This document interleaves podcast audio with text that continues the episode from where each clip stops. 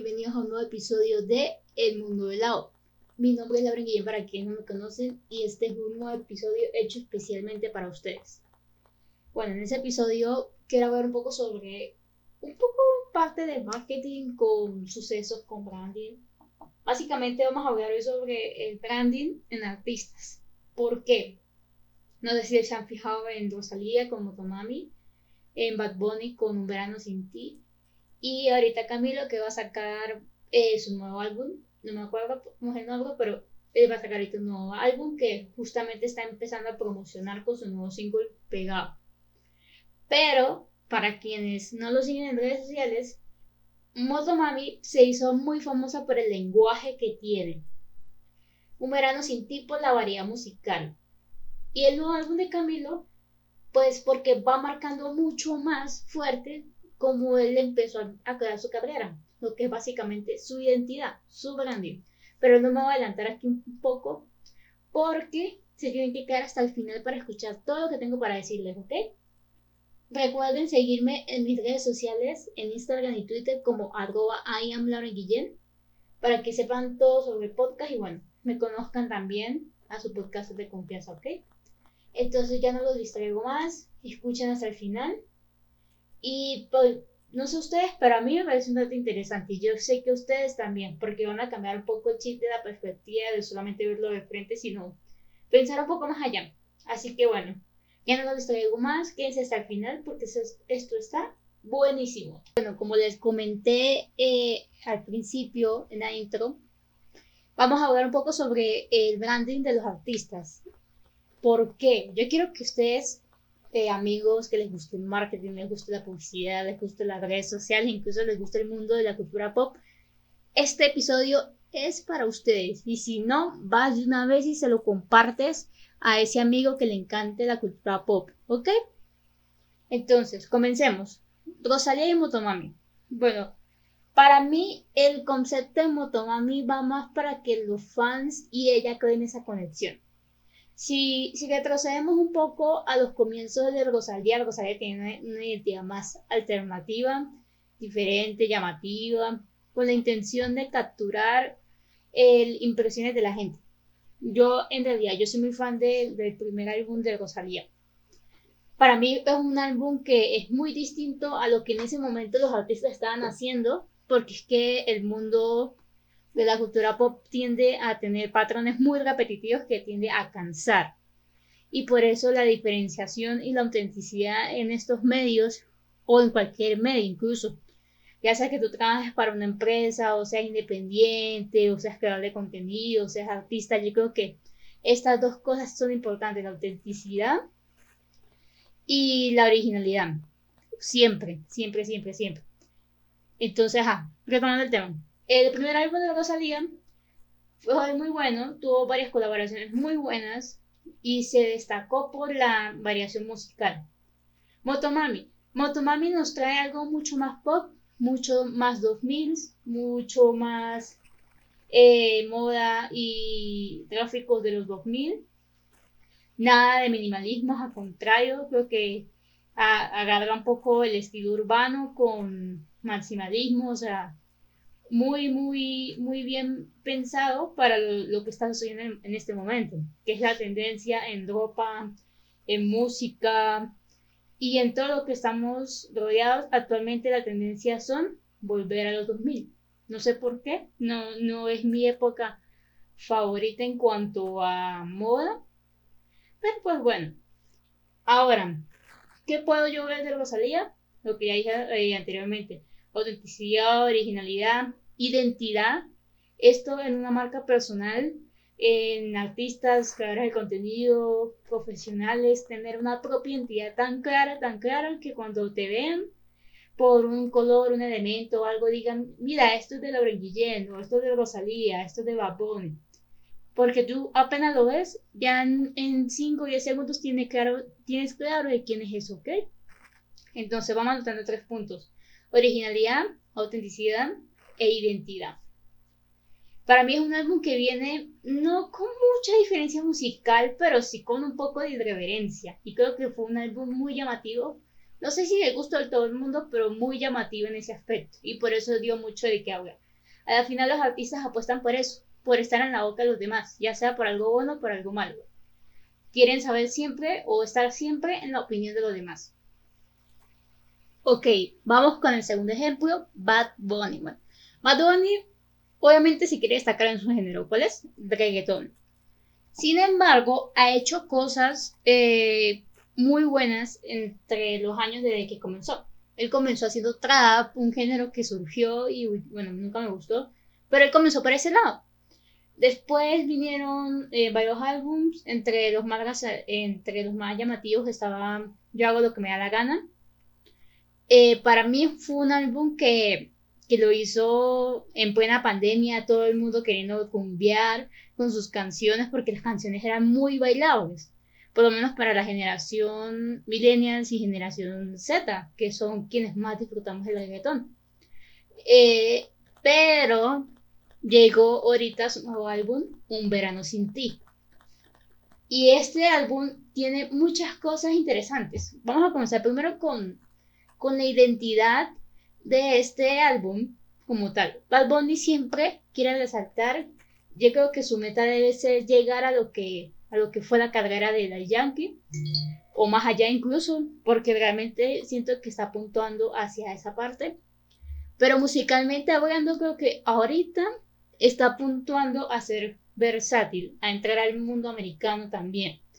Entonces, para poder hacer eso tiene que demostrar que puede adaptarse a cualquier género. Entonces, Un verano sin ti, yo no sé si ya la escucharon, yo tengo varias favoritas. Eh, entre ellas está El Apagón, Después de la Playa.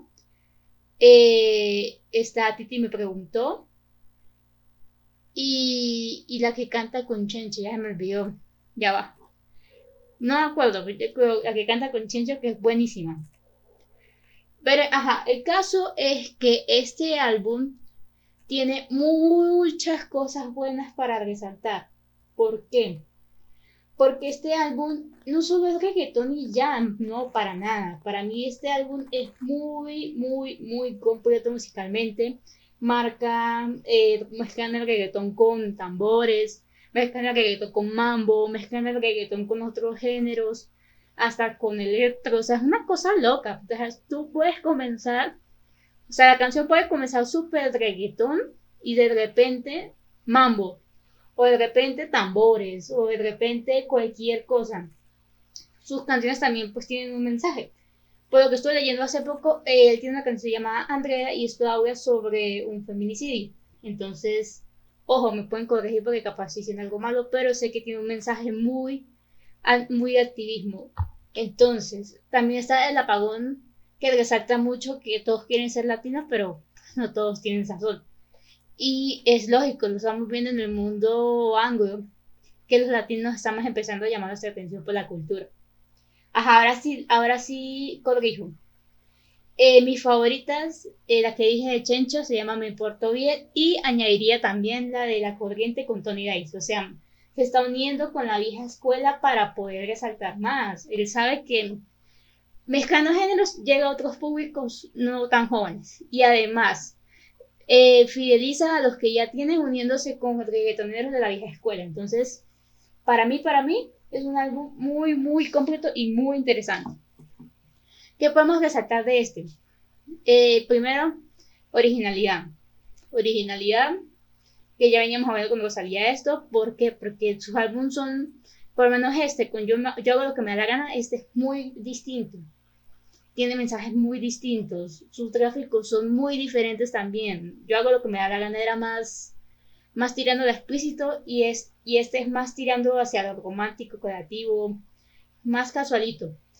También tiene mucha autenticidad, obviamente, en las canciones, en cómo están hechas, hasta los, hasta los, hasta los visuales, las promociones, todo, sus colaboraciones. Y también algo que quiero resaltar para mí en este álbum, especialmente Bad Bunny, es la versatilidad, porque le está demostrando que no solo es reggaetonero, que se puede adaptar a otros géneros, que puede llegar a otros campos también. Y creo que al final ese álbum está hecho para eso, con ese propósito.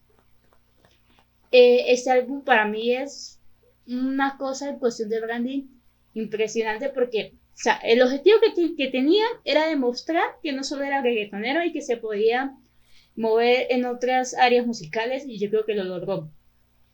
Y también logró em, fidelizar a otros públicos por medio de después de la playa con el mambo. Entonces, fácilmente, va Bunny, te felicito porque lo lograste, lograste lo que querías. Y no es tan difícil de, de ver lo que él quiso hacer con este nuevo álbum. Y entonces quiero que me comenten en mis redes sociales qué canción es su favorita del álbum de Bad Bunny y qué tal les parece a nivel general el álbum. Tercer caso, Camilo. Camilo no, desde que comenzó su carrera, claro, en su carrera no comenzó desde hace 3, 4 años, no, su carrera tiene muchísimo tiempo, desde Factor X acá en Colombia. Pero su carrera empezó a ser exitosa cuando empezó a, hacer pública su relación con Evaluna Montaner y su relación familiar con los Montaner.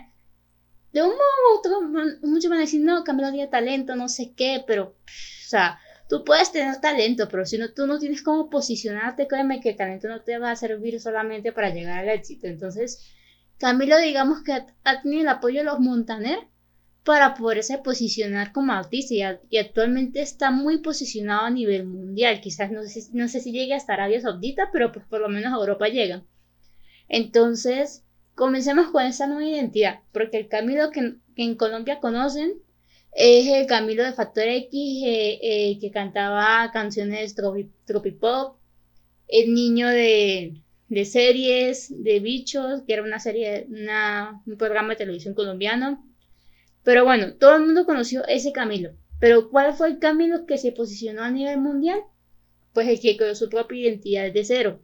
Borrando, no sé si borrando, pero sí dejando a un lado ese pasado de su, de su fama o su reconocimiento acá en Colombia. Empezó a refugiarse como alguien humilde, familiar, cercano con sus fans, que, que sus fans y él tienen una comunicación excelente, que es una persona amorosa con su familia, con su esposa, bueno, que ahora Baluna es su esposa. Entonces, él empezó a proyectar esto como su marca.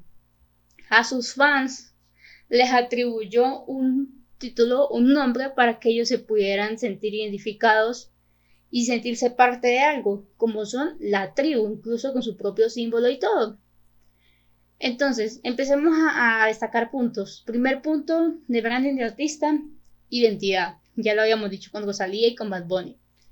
Segundo punto, eh, eh, la fidelización de comunidad. Este punto no lo había en, en las dos anteriores, pero creo que Camilo lo tiene súper claro. Fidelización de comunidades. ¿Por qué? Porque él sabe que para llegar lejos, o en el caso de, de cómo él se quiere proyectar, tiene que empezar a fidelizar personas que elijan su merch, que compren sus boletos a sus conciertos, que vayan a donde vayan, que lo sigan, que reproduzcan sus canciones, que vean sus videos. Personas con las que él sabe que puede contar y que más que fans, él los siente y los trata como familia. Ahora, vamos con, con los diferentes puntos de vista. Su primer álbum fue una muestra de su identidad. Para mí fue eso. Fue muy versátil, pero fue para demostrar quién era y cómo se podía proyectar a nivel musical. Su segundo álbum fue más para, para poder pulir lo que ya era, pero sin embargo mostrando cosas nuevas. Sus colaboraciones también le han ayudado muchísimo para poder demostrarse y abrirse campo en el mundo musical, por lo menos en la parte del reggaetón y en diferentes eh, géneros como la cumbia argentina o la cumbia de, Sudamérica o la parte de del género regional con Cristian, Cristian Nodal. Entonces, por allí él está intentando, si lo ven objetivamente, está intentando puntuar a diferentes audiencias, al público mexicano y al público sudamericano, que son fácilmente Uruguay, Argentina y Chile. Entonces, teniendo claro la identidad, fidelización de comunidad. Su nuevo álbum que acaba de anunciar, que se inspiró mucho, según él dice, con el nacimiento de su hija, Indigo. Y se llama De adentro para afuera. Ahora sí les puedo verificar el nombre porque al principio no me acordaba muy bien cómo era el nombre. Y según él, este álbum tiene las mejores canciones que, escrito, que él ha escrito y producido. Vamos a ver, por lo menos hace poco, creo que ayer o antier, no sé, para el momento que ustedes escuchen esto ya habrá pasado un tiempito. Pero él recientemente acaba de, lanzar Pegado y es básicamente a nivel musical es cumbia, cumbia suramericana. Entonces, para mí, en lo personal, me parece que es una canción divertida. No soy tan, tan fan de la cumbia, pero no me desagrada. Entonces, eso tiene Camilo, que hace que la gente de Venezuela, Colombia escuche cumbia, que no es algo tan normal en estos lados, pero que, los, que por lo que lo saca, él saca ese género con sus canciones, pues logra que este lado del mundo se escuche y a la gente le guste. También, eh, ¿cuál es mi percepción con este álbum a nivel de branding? Fácilmente el mostrar el amor por su familia, el mostrar, seguir fidelizando sus valores, que aquí vamos otra parte, algo que tiene que ver mucho con el branding, valores que todo artista, persona profesional tiene que tenerlo en claro, sus valores. Y que si teniéndolos claro puedes proyectarlo de muchas, muchas, muchas maneras. Entonces, Camilo tiene una identidad, fideliza a la comunidad, es original, eh, algunas veces sí, y proyecta valores que según son los que a él le representan. ¿Cuáles son? La humildad, eh, la familiaridad, el amor, eh, el compromiso y la autenticidad. O sea, es alguien que se muestra como muy, muy familiar. Entonces creo que eso, eso le ayuda mucho a fidelizar todo tipo de público, desde muy niños hasta adultos, ya más de 40, 50, 60. Entonces, tengamos en cuenta eso, ¿ok? Voy en la siguiente parte a ya cerrar y darle las conclusiones para que tengan en cuenta, ¿ok? Para cerrar este episodio, ya saben cómo pueden crear contenidos con propósito. Recuerden, mensaje, guía contenidos o calendario editorial, estrategia, que normalmente la estrategia va primero, pero aquí igual normalmente se las nombro, y difusión. Difusión, recuerden que el mensaje depende de si va para medios digitales o tradicionales, si va para redes sociales, qué redes sociales, y si va para web, cómo lo vamos a dividir, si va a ser un ebook, si va a ser artículos, si va a ser videos, todo eso hay que tenerlo muy en cuenta a la hora de crear la estrategia. Entonces, tengamos en claro, un contenido con propósito, memorícenlo, memorícenlo, es cuando tiene un objetivo claro y logra que su mensaje sea atemporal. Anótenlo, grábenselo y quiero disculparme si todo lo digo un poco aleatoriamente o un poco desordenado, pero espero haberme hecho entender. Y si tienen dudas o preguntas, les recomiendo que vayan a mis redes sociales y me pregunten en privado, que yo con gusto les estaré respondiendo. Y bueno, si quieren que les ayude netamente, así de tú a tú con sus marcas, también me pueden escribir, que con mucho, mucho gusto les podré dar, ofrecer de mis servicios como cara de contenido, diseñadora gráfica o incluso como community manager. Entonces, bueno, los quiero mucho, gracias por llegar hasta acá.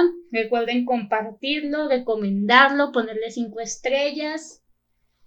Compártanlo en todos, todos, todos lados, porque entre más lejos lleguemos, más se transmite este mensaje, ¿ok? Hasta la próxima, gente del mundo mundial.